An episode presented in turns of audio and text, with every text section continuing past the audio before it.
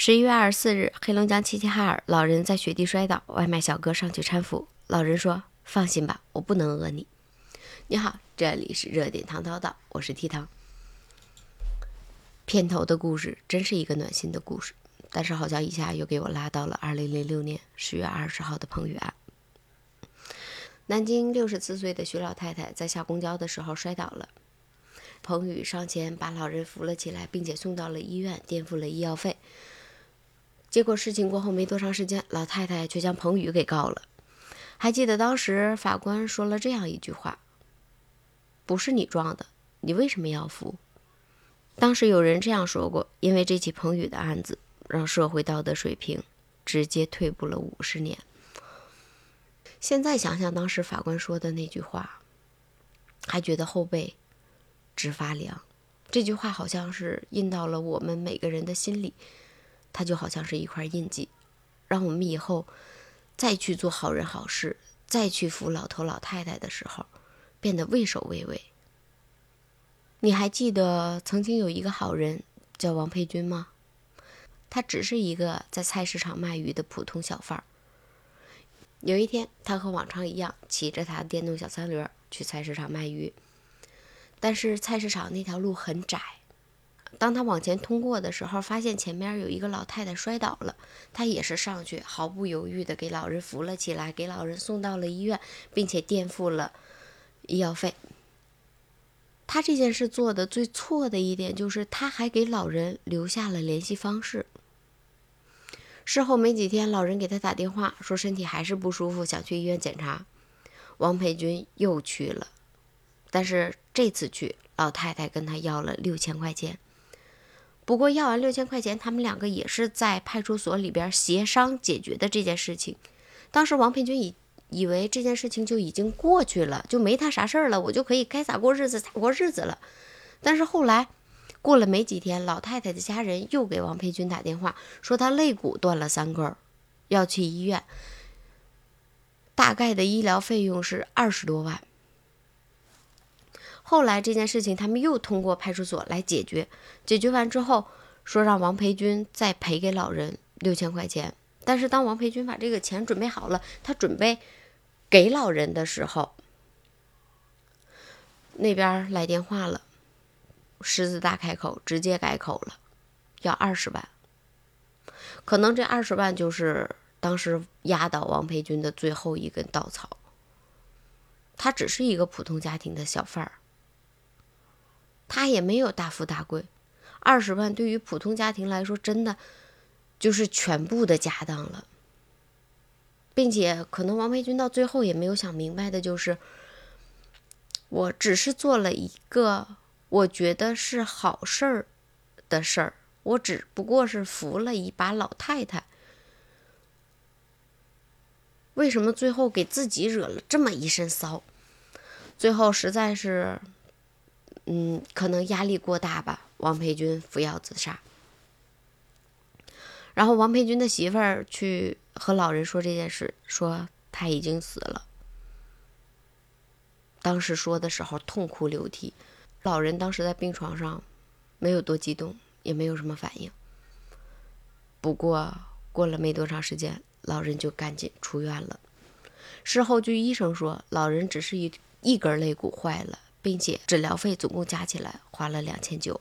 我记得还看过这样一个消息：两名学生去扶一个摔倒的老人，最后也是被老人讹。这件事情最后的结果是，交警那边证实老人全责，但是老人就反问了：“无责，你为什么要扶我？”四月十二号，老人在店门口经过的时候摔倒了，老板当时看到就给老人扶了起来。当时老板说。我的想法很简单，老人摔倒了，我得扶。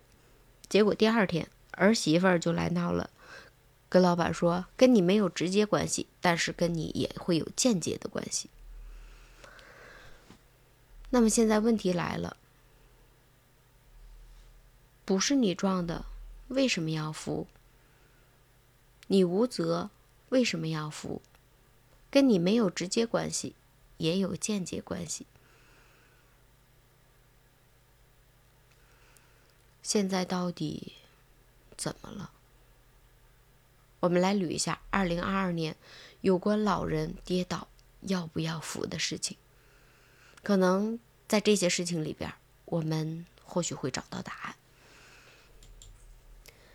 三月二十九号，一个安徽的老人在骑车的时候摔倒了，摔倒了脑袋，脑袋上摔了很大的一个口子。当时，一个年轻人给他扶了起来。二月五号，湖北一小伙子将一摔倒老人扶了起来，周边好几个老头老太太作证，并且跟被扶的老人说：“你可不能讹人家，人家是扶你起来。”九月二十号的时候，在成都有一个老人摔倒了。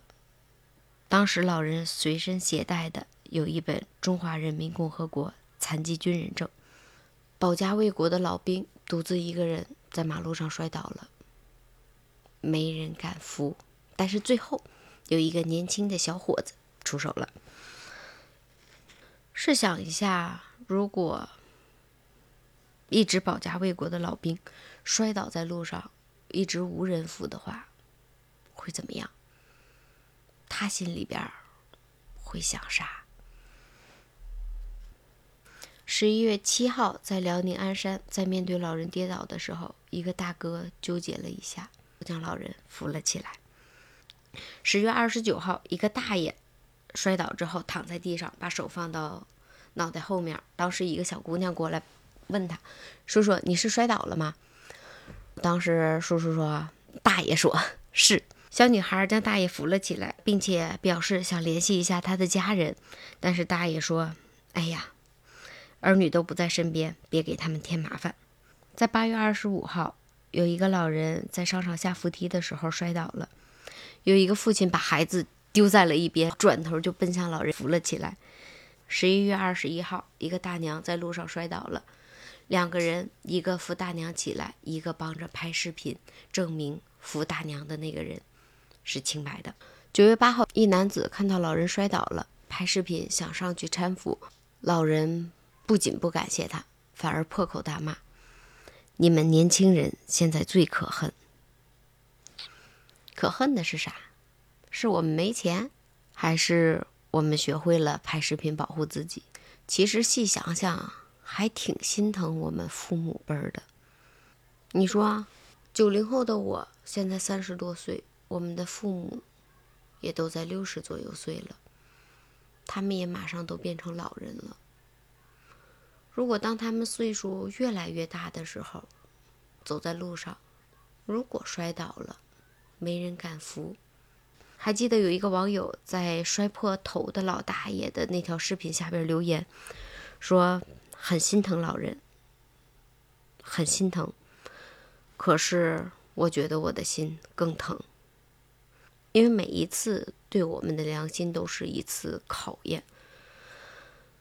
每次遇到这种事情的时候，都真心觉得受不了，因为每一次都是在对我们善良的一种考验。其实我们每一次刷到这种视频的时候，看到有人扶老人的时候，我们会觉得，哦，他真棒。同样，视频下边也会有人说，我没钱，我可不敢扶。其实不是我们不想扶，只是我们不敢扶。如果有一天，被扶的老人反过来讹扶他的那个人，这种事情也能上升线影响孩子和孙子的发展的话。这个事情是不是就可以有效的杜绝一下，让我们也能看到有人需要帮助的时候能够帮一把？现在年轻人都在用我们的实际行动来证明着，我们想让这个世界变得善良一点，想让我们的父母在遇到困难的时候也有人能帮助。希望有一些老人还是能够善良一点。毕竟，你的女儿、你的儿子，岁数也都不小了。好了，这里是热点糖叨叨，我是 T 糖，我们明天再见，拜拜。